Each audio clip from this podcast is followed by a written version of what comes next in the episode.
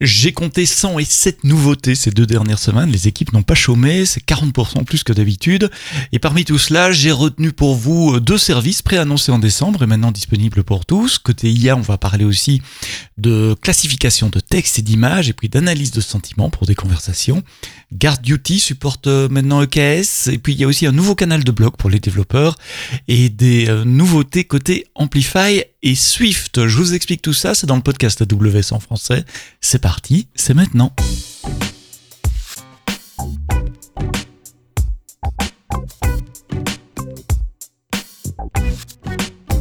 Bonjour et bienvenue dans le podcast AWS en français. Quelle semaine euh, très occupée pour les équipes d'AWS France puisque c'était le summit à Paris au Palais des Congrès mardi 4 avril et j'enregistre ce, podcast vendredi très tôt le matin avant de vous le, diffuser. Vous étiez plus de 10 000 à nous avoir rejoints ce qui est désormais le plus gros événement euh, cloud en France. 10 000 personnes qui se réunissent tout au long d'une journée.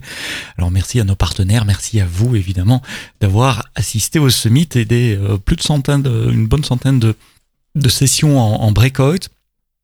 Euh, les sessions n'ont pas été enregistrées, donc désolé, on ne pourra pas vous les, les retransmettre, en tout cas pas toutes. Euh, la keynote, elle, a été enregistrée. Elle sera disponible en, euh, un peu plus tard, euh, en général après que la saison des, des, des summits se soit terminée, car on veut laisser la surprise aussi de la keynote aux, autres, ceux qui vont assister au, au, summit à Berlin, à Londres, à Madrid, à Tel Aviv, et puis dans des tas d'autres villes. Euh, ça m'a donné l'occasion de parler avec beaucoup d'entre vous aussi, qui m'ont dit des tas de choses très gentilles sur le podcast, donc merci, je suis très content de pouvoir rencontrer les auditeurs du podcast AWS en français, pour de vrai, comme ça vous m'avez vu, je vous ai vu, on a parlé du podcast et de euh, sujets futurs euh, possibles.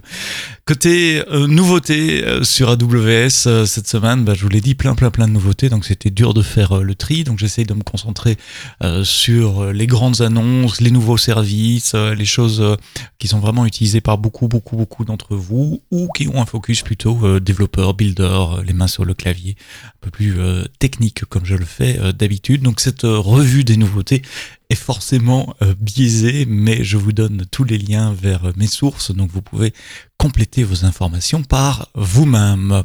Et je commence cette revue avec un nouveau service qui s'appelle AWS Supply Chain, qui est maintenant euh, disponible pour tous. C'est un service qui avait été pré-annoncé à reInvent, la, la conférence aux clients euh, début décembre euh, de l'année passée, 2022. Il est maintenant disponible. C'est un de ces services verticaux. Hein. C'est un service qui assemble et utilise plein d'autres services AWS, des services de fondation, pour fournir un service à un métier bien spécifique. Et ici, celui de la, de la logistique, quelque chose qu'Amazon connaît bien par son expérience avec euh, Amazon.com. Donc c'est un service entièrement managé euh, qui vous aide à gérer votre chaîne logistique. En gros, il se connecte à des services euh, comme des ERP ou d'autres sources de données pour importer des données de vos systèmes existants. Il crée à partir de ça un data lake sur Amazon, évidemment. ça peut être SAP S4, ça peut être ANA, qui sont les, les sources de données ou d'autres systèmes de, de, supply chain management. Et on applique toute une série d'analytiques et de, de, de, modèles de machine learning et, l'expérience de, euh, d'Amazon depuis plus de 25 ans sur, sur la gestion des données de, de, supply chain pour vous créer des, cartes en temps réel avec vos différents entrepôts et les risques d'alimentation, de stock, par exemple, si vous êtes au-dessus du stock ou en dessous du, du, stock, des cartes avec des, des couleurs qui permettent aux, gestionnaires d'inventaire de faire un drill down sur euh, une région euh, spécifique.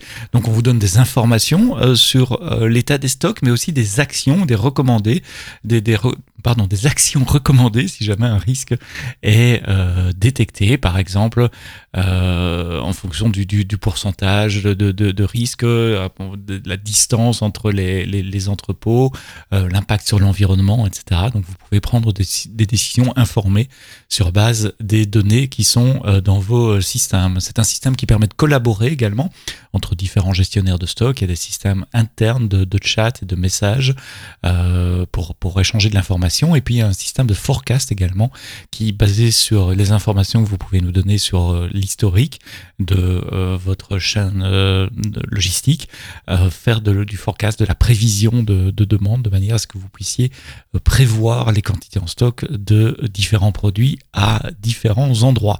C'est mon collègue Danilo Poccia qui a écrit le blog post qui vous montre comment ça marche, vraiment avec les mains sur le, la console. Il vous montre comment vous pouvez utiliser ce nouveau service, créer des alertes et obtenir des informations au sujet de votre chaîne de logistique. AWS Supply Chain, c'est disponible pour tous maintenant sur trois régions, si je me souviens bien. Euh, Northern Virginia, donc US East, US West, Oregon, et en Europe à Francfort. Un autre service, celui-là plutôt pour les, les, développeurs, au sens large du mot développeur, peut-être les admin systems également, un service qui avait été annoncé aussi à Reinvent en décembre l'année passée et qui devient disponible pour tout le monde, c'est Amazon VPC Lattice. Alors Lattice, c'est un, un nouveau service qui permet de euh, d'abstraire, de créer une couche d'abstraction au-dessus d'un service tel qu'un microservice ou une API par exemple.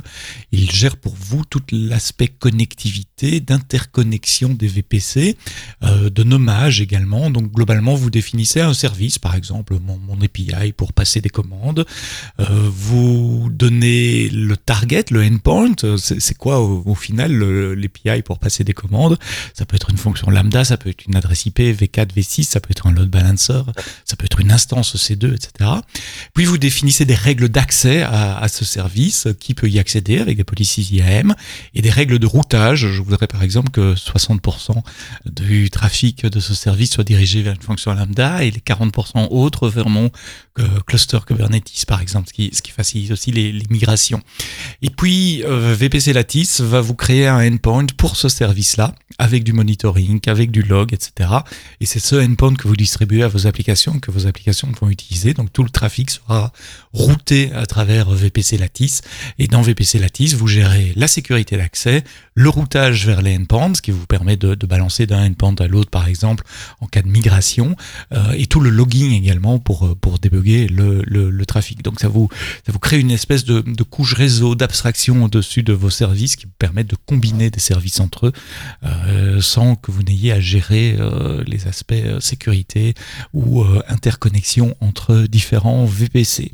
Ça vous parle, alors allez dans la console, allez regarder VPC Lattice et c'est aussi Danilo qui lui aussi était bien occupé euh, cette semaine qui a écrit le blog post et comme d'habitude, je vous mets les liens dans les notes du podcast.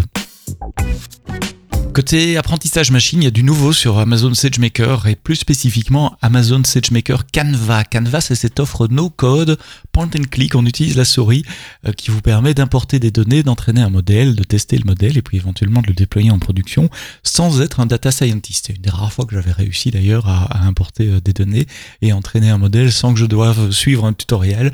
Euh, c'est suffisamment intuitif. Il faut pas générer de code, il faut pas tourner des notebooks avec Python, etc. et puis connaître la différence entre PyTorch et TensorFlow.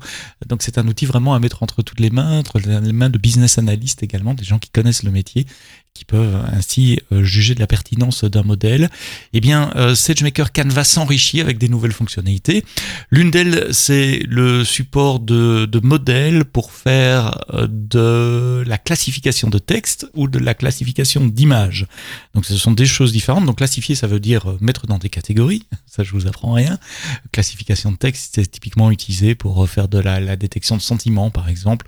Vous voulez analyser tout ce qui se dit sur votre marque ou sur votre produit sur les réseaux sociaux euh, vous pompez l'API de, de, LinkedIn, de, Twitter ou d'autres feeds, euh, vous les passez à la moulinette de, vos modèles et ils vous catégorisent les messages en disant voilà ça c'est des messages positifs, neutres ou négatifs avec des pourcentages à chaque fois.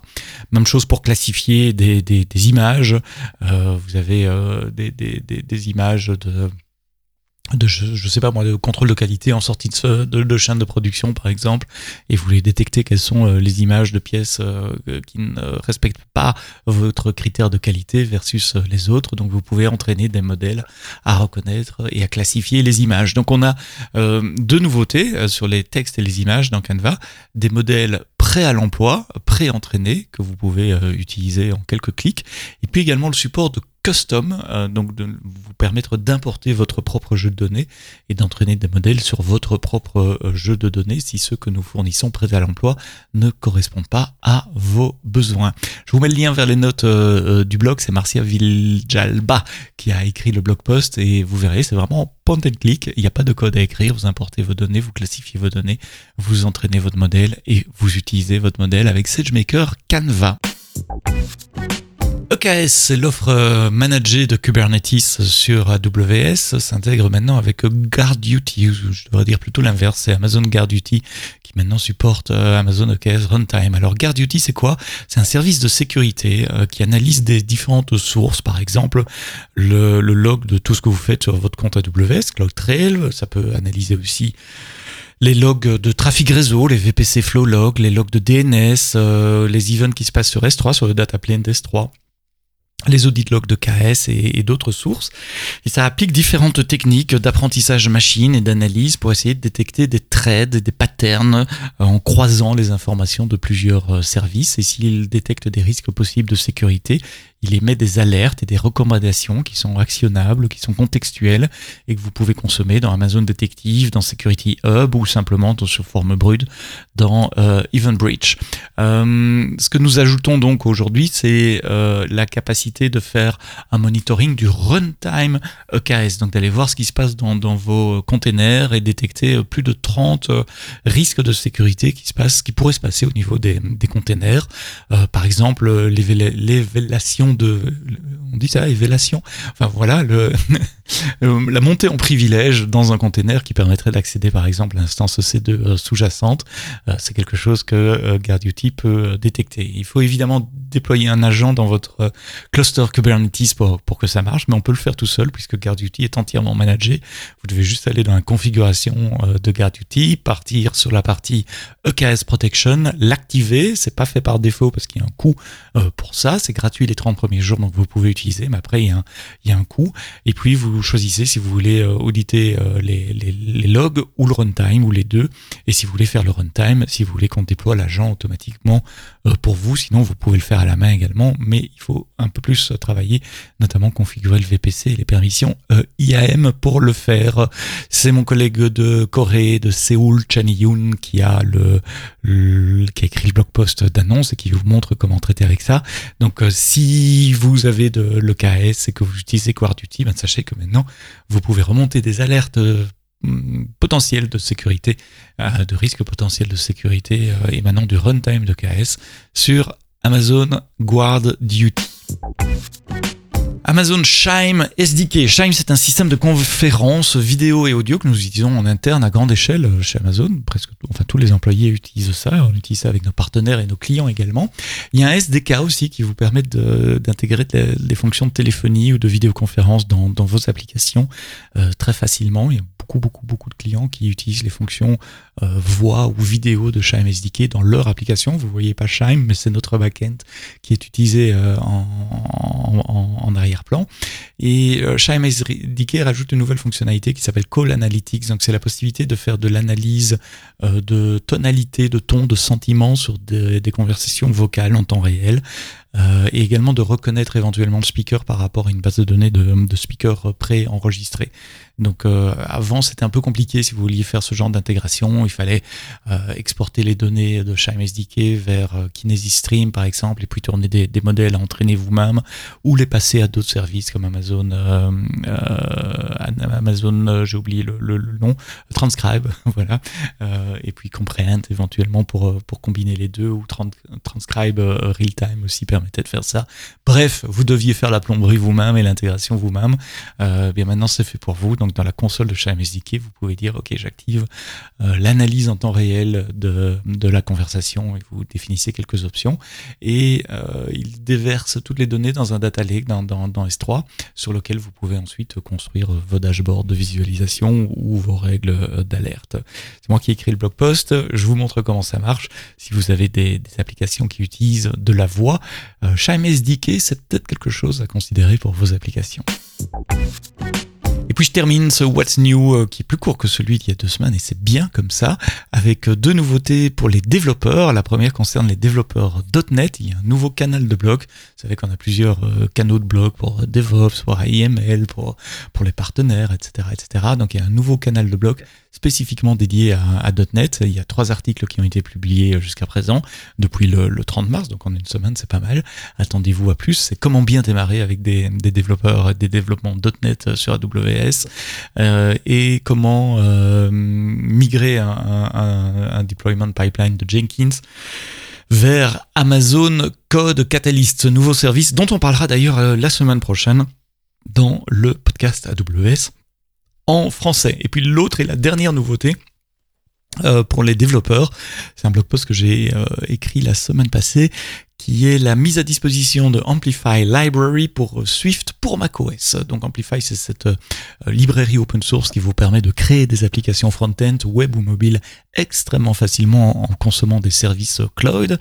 Il y a Amplify qui existe pour le langage de programmation Swift depuis quelques années déjà pour iOS et nous étendons le support à macOS aussi. Donc ça vous permet de créer des applications desktop Mac qui consomment euh, les services cloud comme AppSync, comme des API REST, comme S3, comme Cognito euh, et, des tas d'autres. Et puis avec un truc un peu sympa venant de la part d'Apple qui s'appelle Catalyst, on peut aussi écrire des applications euh, qui avec le même code base fonctionnent sur euh, tablette, sur téléphone et sur desktop sans rien changer dans son code. Et ça c'est un peu magique de pouvoir avoir une seule application qui se comporte exactement de la même façon à partir du même code sur ces trois plateformes. Donc si vous développez dans le monde Apple et Swift, allez jeter un coup d'œil sur Amplify Library. Merci d'avoir écouté ce podcast AWS en français jusqu'au bout. La semaine prochaine, je vous l'ai dit, je le vérifie quand même dans mon planning, mais de tête, on parle euh, de euh, Code Catalyst, nouveau service qui a été euh, sorti pour les développeurs en preview l'année passée à Reinvent et qui devra arriver incessamment sous peu en JA, donc je veux en parler avant qu'il soit euh, généralement disponible dans les euh, semaines qui viennent. Merci d'avoir écouté cet épisode, merci pour euh, de m'avoir dit bonjour au Summit AWS à Paris pour les conversations et les feedbacks encourageants que j'ai reçus. On se retrouve la semaine prochaine pour un prochain épisode du podcast AWS en français. Et d'ici là, quoi que vous codiez, codez-le bien.